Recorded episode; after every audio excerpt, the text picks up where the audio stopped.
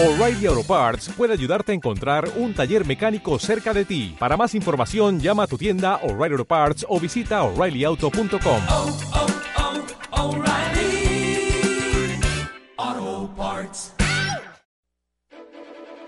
El Patriota, el primer programa de periodismo ciudadano. Con Alejandro Ceballosi, Paul Borjas.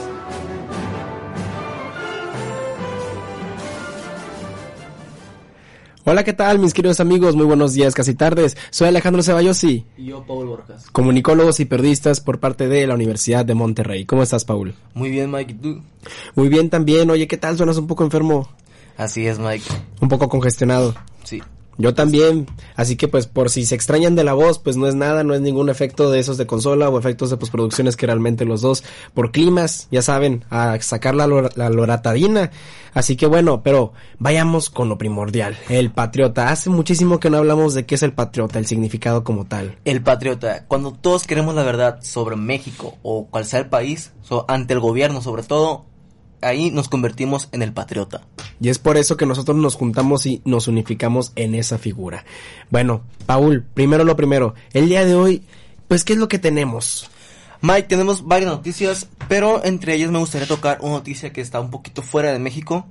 Es una noticia de nuestro país vecino y es aumenta noticias falsas en Facebook a un año de elección en Estados Unidos. Em, el alcance de las noticias falsas propagadas a través de la red social de Facebook sigue creciendo y en lo que va del año la desinformación ya ha llegado a más gente que en la campaña del 2016, según un informe publicado este miércoles. En enero y octubre, las 100 publicaciones demo- demostrable- demostrables falsas, así lo han determinado verificados independientes más populares de circulación en Facebook, fueron vistas por 159 millones de veces en total. Inicio el estudio de la ONG ABATS, según la página El Imparcial. Paul, esta noticia no- nos las traes tú con tu voz, pero ¿de quién es? ¿Nos, nos los puedes recordar? Claro que sí, Mike. ¿De quién es? Eh,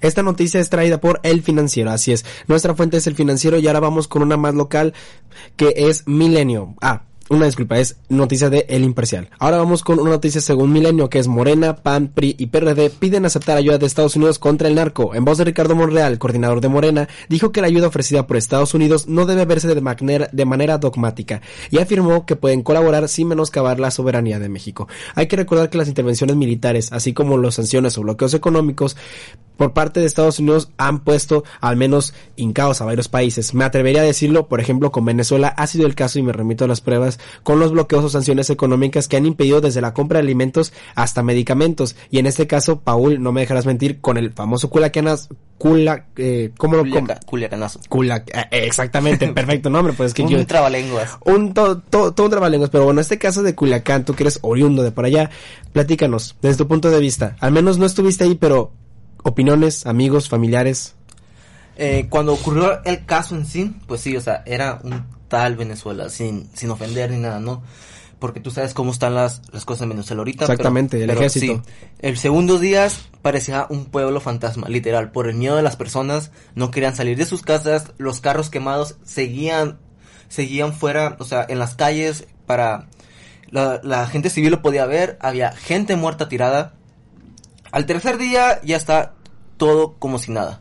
O sea, no había ningún problema. No había ningún problema. eh, niños a la escuela, personas a las plazas. Personas en las plazas, incidentes, autos en fuego. Bueno, eso y muchas cosas más fueron las que pasaron en Culiacán y tu sentido de comparación tiene pues coherencia, ¿no? Es decir, ver el ejército desplegado contra un contra otro poder que ha resultado ser como el antónimo de, el- del estado de, de gobierno pues es muy diferente y es todo un contraste pero bueno fuera de eso también platicando de otras cosas más mencionamos noticias pero también tenemos una entrevista una entrevista que presentar. Él es Armando Armando Alanís de aquí Regiomontano oriundo del estado de Nuevo León. Así que vamos con la entrevista porque él es el mero mero de acción poética. Demasiado interesante. vamos con ella Hola, ¿qué tal? Soy Alejandro Ceballosi, comunicólogo y periodista de Radio UDEM y me encuentro con... Armando Alanis Pulido. ¿Qué tal Armando? Preséntate. Eh, pues soy escritor, escribo poesía y tengo un proyecto que se llama Acción Poética.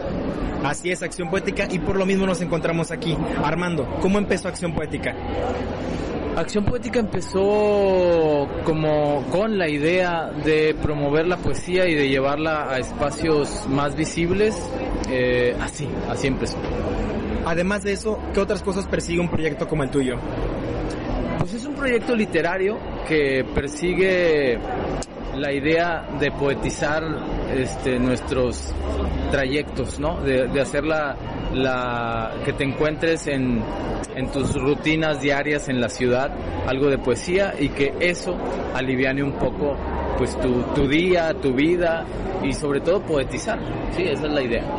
¿Eso es lo que te inspira o qué te inspira? Sí, por supuesto, la, la ciudad misma.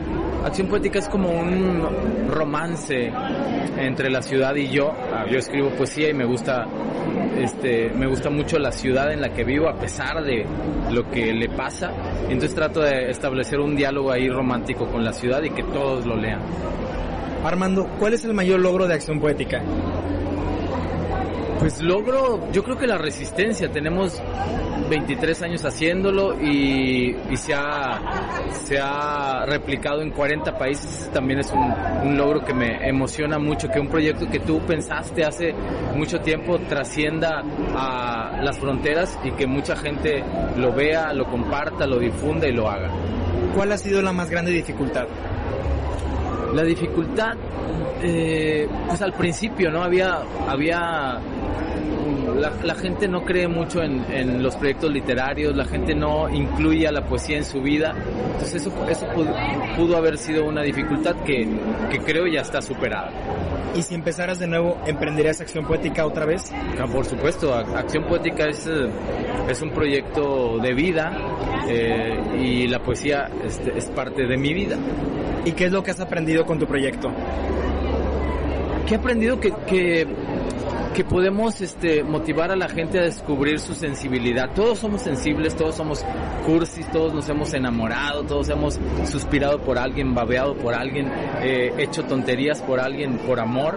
Entonces creo que eso, eh, eso es lo que he descubierto, que, que todos este, necesitamos darnos cuenta de eso. A veces no nos damos cuenta, pero Acción Poética trata de ser un detonador de eso. ¿Y cuánto tiempo le dedicas? Eh, bueno, ahora muchísimo tiempo porque eh, es muy absorbente esto. Eh, yo, yo, siempre estoy escribiendo, yo me dedico a, escribir, a, publico libros, este, hago muchas cosas en torno a la, a la poesía entonces es parte de mi vida y es como un oficio y como algo que hago de manera profesional. ¿Cuáles son los planes a futuro de Acción Poética? Pues prepararnos muchas sorpresas para los 25 años. En un año y medio vamos a estar celebrando los 25 años, entonces queremos hacer ahí eh, unas colaboraciones con amigos músicos, con amigos cineastas, con, con, muchas cosas que se nos van ocurriendo, seguir participando en la feria del libro. Eh, bueno, tenemos muchas cosas que, que, que pronto se darán cuenta. ¿Y qué es lo que te hace sentir orgulloso de tu proyecto? Orgulloso de mi proyecto, este, pues me, me, da, me da mucho gusto que ahora mis hijos lo, lo vean y, y, y, les guste lo que hace su papá, ¿no? Eh, obviamente que me siento orgulloso de mis hijos, ¿no? Eh, pero bueno, el, el proyecto eh, me emociona mucho y, y me gusta mucho que, que, la gente, que haya inspirado a mucha gente, ¿no? Eso, eso me pone muy orgulloso, que sea un proyecto regiomontano, que sea un proyecto mexicano, también me pone muy orgulloso. ¿Ha influido algún coach o mentor en ti? Pues mis lecturas, ¿no? Los, libros son mis, mis, mis coaches y mis mentores. ¿Nunca tuviste una persona o situación como inspiración? Autores, ¿no? O sea, lo, lo, que me los he encontrado en los libros, eh, yo creo que esos son los, los que me inspiraron.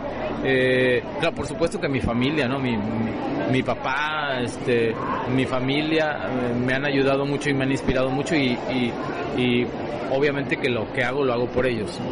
Armando, ahora vamos con una dinámica que es de palabra-respuesta. Tras bambalinas te conté y te expliqué cómo era. ¿Listo? Listo. Ok, vamos con la primera palabra. Poesía. Poesía es resistencia. Arte. Arte es amor.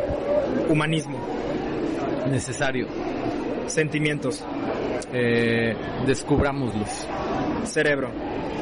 Necesario también. Corazón. Eh, creamos eh, en él. Pasión. Pasión mucha. Inspiración. Eh, inspiración, trabajo. Frases para la vida. Acción poética. Monterrey. Eh, Monterrey, amor. América Latina y habla hispana. Eh, identidad, eh, resistencia, todo, lo, todo y todos los anteriores. Y por último, acción poética. Acción poética, poesía al alcance de todos. Muchas gracias Armando. Un último comentario, opinión o sugerencia que le quieras decir al público. Pues mm, que agreguen la poesía a su vida, ¿no? Acción poética trata de ser ese puente, pero además hay muchos, ¿no? Unos cuadritos pequeños de papel que se llaman libros, acudan siempre a ellos y van a ser eh, mejores personas. Muchas gracias Armando. Y hola, ¿qué tal? Estamos de regreso. Soy Alejandro Ceballosi. Y yo soy Pablo Boto. ¿Qué tal, mi querido público estimado? Bueno, acabamos de escuchar una entrevista a Armando Lanís, que es el creador y fundador de Acción Poética. Una, bueno, no lo llamemos empresa, sino un gran movimiento porque lo hemos visto reflejado en las calles, Paul. No sé si has visto estas frases escritas de una manera muy particular, la fuente con pintura negra y siempre firmadas con el seudónimo o el nombre de Acción Poética. Claro que sí, aquí en UDEM hay unas cuantas, pero firmadas con acción poética UDEM. Algo así, no sé si tú los has visto. Exacto, Que creo, que, es en el gimnasio hay unas, en el CRGS hay unas, hay unas cuantas en todo el campus. Acción íntegra, creo que así se llama, ¿no? Sí. Digo, eh, sin, sin, sin hacer mal uso del nombre de, de esta campaña acerca de la integridad eh, académica, pero podemos ver esa influencia, que ha tenido influencia, pues, para el positivismo o para las ilusiones de la gente en cuanto a frases, ¿no? Pero bueno, regresando al anterior tema o a lo primero que hacíamos, noticias, Paul, ¿qué tienes ahora? Mike, ahora tengo noticias sobre el financiero, la cual recalca que en diciembre de 2020 quedará consolidada la cuarta transformación en México, adelanta AMLO, Andrés Manuel López Obrador. Hay que recordar, hay que recordar que la cuarta transformación ha sido muy criticada por muchas, po- por, mu- por la población de México, por lo menos por el norte ha sido demasiado criticada. Em, Pero bien, la noticia dice que será en diciembre de 2020 cuando la cuarta transformación de la vida pública de México se complete. Adelantó este miércoles el presidente Andrés Manuel López Obrador. Pero eso nos pregunta, ¿qué estoy pidiendo para consolidar la transformación? Dos años, este y uno más. O sea que en diciembre yo ya estoy listo. Diciembre del próximo año ya está terminada la obra de transformación. A ver cómo le van a hacer para darse marcha atrás, señaló el presidente. Es cierto que el presidente ha declarado en varias ocasiones que si la economía ha decrecido o se ha declarado en recesión o supuestamente, ¿no? Este, y con muchas cosas más, pues es porque él mismo lo ha, lo ha dicho. Ha habido un régimen de 80 años, llamémoslo así. Eh, no hablemos de régimen como tal, un partido como el PRI o el PAN, hablemos de un movimiento político, de una ideología que es la derecha. Y ahora por primera vez en México, después de casi 100 años, estamos viendo algo diferente, completamente diferente, que es izquierda. ¿Y qué significa eso? Se tienen que volver a fomentar y tanto a resolver, es decir, cambiar toda la estructura, pues yo creo que económica, social y política de, un país en este caso, porque cambiamos de derecha a izquierda. Es un cambio muy contundente, muy difícil y que por eso el presidente ha declarado pues lo primero ha sido la transición, por eso es que ha habido tantos mo- movimientos aquí y acá en lo jurídico, en lo social y ahora estamos escuchando que ya va a quedar consolidada y ya vamos a comenzar a ver pues todo lo que él ha aplicado de cambios hasta ahorita junto con su equipo Morena para el siguiente año y también para el año después de ese. En otras noticias también tengo una esta fuente es Televisa. Suprema Corte avala matar en legítima defensa. De ninguna manera se traduce en una autorización para hacerse justicia por propia mano, dijo la ministra Norma Lucía Piña Hernández. La SCJN o Suprema Corte de Justicia de la Nación avaló este martes que es constitucional establecer en los códigos penales que en legítima defensa, las personas pueden llegar a matar al agresor y que será el Ministerio Público el que deba aprobar lo contrario si hay duda sobre cómo ocurrieron los hechos. Oye, Maga, a ver, ¿cómo está eso de que el agresor deba ma- matar o cómo está? No entendí. Al parecer es, bueno, me atrevería a compararlo sin mucha profundidad con una de las leyes o protecciones que hay en Estados Unidos, que es que bajo defensa propia ya no solo la- las autoridades con, digamos, este resguardo constitucional o policíaco, incluso, ya lo mencioné, policías o soldados puedan hacerlo, ahora también civiles como nosotros, siempre y cuando sea legítima defensa. Pero si hay dudas de, eh, serán jueces, ministros o, per- o personas de autoridad quienes van a decidir de si fue legítima defensa o fue por hacer justicia por mano propia en un sentido de que no está avalado, no se cumplió con el requisito para eso y tú también eres Oye, agresor. Miguel, eso está demasiado fuerte. Es un arma de doble filo. Porque tanto, sí, ¿no? Como lo, lo comenta ella, se puede usar para defenderse, pero otras personas pueden usar la, ex- la excusa para defenderse simplemente para matar a alguien. Exactamente, y es algo que, bueno, hemos visto en, varios debates. Creo que apenas este año se había visto algo sobre la legalización de armas. Yo creo que no en su 100% adecuado al modelo de Estados Unidos, pero sí para algunas, en este caso las que llaman de mano, o me atrevería yo a llamar col- co- coloquialmente de llavero, estas pequeñas armas de distintos calibres eh, que son para uso individual y también que debe haber registro, licencia, etcétera. Pero todo esto se ha, se ha visto en debate, ¿no? O todo eso se puede resumir en una gran palabra que puede ser violencia. ¿Por qué? Porque esto es para protegerse contra la violencia, pero al mismo tiempo puede propiciarla. Y estos, y estos temas de violencia, Paul, quiero, quiero tocar un tema muy específico. Creo que tú y yo lo hablábamos tras bambalinas y es tocar el estado de gobierno. En, en específico los sexenios. Por ejemplo, hablábamos de Culiacán. Ahora te quiero hablar yo de todo esto que hablan de si el Estado narco, si el Estado de Derecho, si es fallido, si es autorizado. Y yo creo que todo esto comenzó, si no es que desde hace décadas, al menos en la historia contemporánea de México, con Calderón, cuando él hizo abierta, pública, la guerra del Estado de Derecho contra el narco. Qué bien que lo recuerdas, Mike, porque eh, em- empecé a recordar que escribí el semestre pasado, si mal no recuerdo, un, artículo sobre México y su falso gobierno. Ubicado en el. Patriota, para que lo puedan leer. Y déjame leer un, poquito de, de este artículo. Si bien es cierto que en nuestra actualidad la mayor la mayoría de la población mexicana habla mucho sobre nuestro gobierno, ¿a qué me refiero a- sobre hablar mucho? En que, quejándose, haciéndolo menos, criticando, etcétera. No todos se detienen a pensar sobre la otra cara del gobierno mexicano y todo lo que hay detrás de este mismo. Por, por ejemplo, lo principal a recalcar es el narcotráfico. Y no me dejarás tú mentir, Mike, que lo vivimos, a lo mejor no en carne propia, ¿no? Pero lo vimos en noticias, lo vimos en redes sociales, lo vimos en todas partes lo que pasó en Culiacán.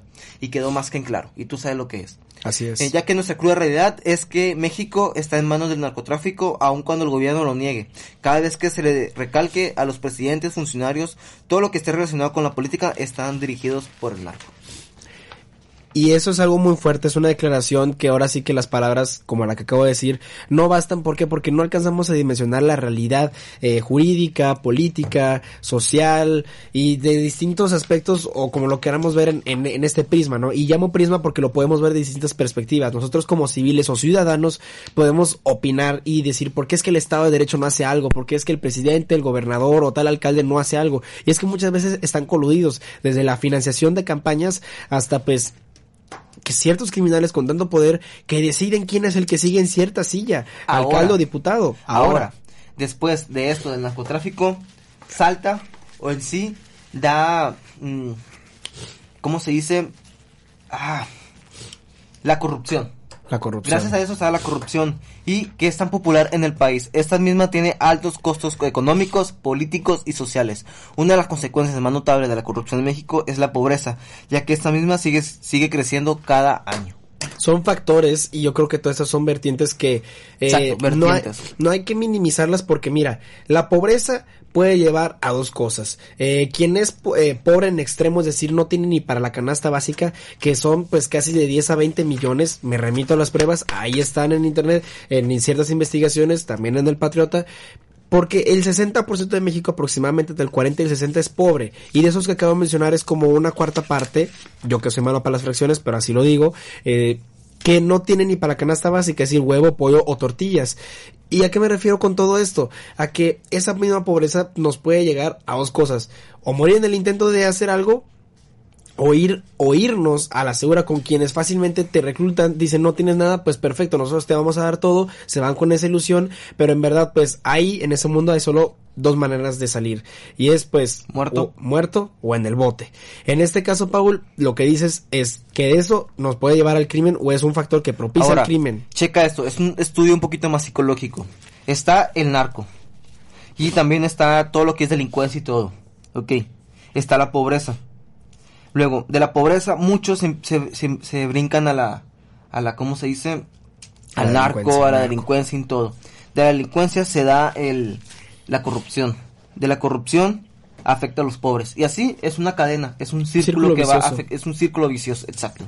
Y luego ahora, por ejemplo, Paul, dime, ¿alguna vez tú me narraste o me comentaste un ejemplo de el pago que le estaban haciendo a civiles, a ciudadanos y de todo tipo con tal de que participaran en la masacre reciente en Culiacán? Así es, Mike, eran pagos grandes, eran pagos de, 20 de que iban de 20 mil pesos a, a 60 mil pesos, si mal no recuerdo. Eh, fue lo que leí en un artículo y fue lo que me comentaron mis familiares y conocidos en Culiacán. Eran pagos de 20 mil pesos a 60 mil pesos por día, simplemente por colaborar eh, hacer el desastre, por así decirlo, no en la ciudad de Culiacán. Ahora estamos hablando, bueno, este artículo está en Por día. Entonces, que si, colab- día. que si colabora- colaborabas dos días, podrías llegar a tener hasta 120 mil pesos. 120,000 en menos de un mes, en menos de una semana. Y esto así como suena atractivo para nosotros o para cualquier otro que sí tiene, como desde la gasolina, que es algo que ha estado muy caro últimamente, para su canasta básica o para cualquier otra. Imagínate cómo suena de atractivo para gente que vive con 50 pesos al día o menos. Así es, Mike. O sea, saben, saben llegar a la gente. Su salida fácil, Ajá. exactamente. Van con quienes saben que les podrían decir que sí a la segura, con quienes saben que no tienen el no, y es otra vez este círculo vi- vicioso. Entonces, mientras no se combata la pobreza con lo más importante que tiene un país y debería de abogar un país o tiene que su educación, esa misma educación, a través de valores y principios, comenzando también por, por la casa, podría darles al menos, o podría darnos a toda la sociedad un fomento suficiente como para reducirla. No hablamos de acabarla, porque a fin de cuentas es un fenómeno, es algo natural, pero sí reducirla de ese 60% o 40%, reducirla a 10, 20% y así conforme pase cada año, e irla combatiendo. ¿Y, y cómo se reduce? ¿Te acuerdas el invitado que tuvimos aquí, lo que nos habló El licenciado Raúl Guajardo. Raúl Guajardo? ¿Qué mencionó? Que la educación es la base de todo. Así Sin- es. Con educación no va a haber delincuencia, no va a haber necesidad de, de robar, no va, no va a haber necesidad de, de cometer absolutamente nada de lo que sea delito. Así es. Y Paul, ya casi se nos está acabando el programa, pero yo creo que este debate también compartir opiniones es muy importante. Desde opinar yo como regio aquí, un estado industrial que ha también sufrido hasta cierto punto la violencia y tú, oriundo de Sinaloa, hablar también de cómo el narco ahí, sobre todo en el Estado de Derecho, Estado de Derecho entre comillas, está manifestado. Y de hecho, y qué pena que no alcanzamos a cubrir todos los temas, porque esto es también un tema internacional. Varios países estuvieron reconociendo así como desconociendo a México sobre lo que hizo el presidente de soltar a Ovidio Guzmán y supuestamente también a, a Archibaldo, que era otro más, otro chapito más como los llaman.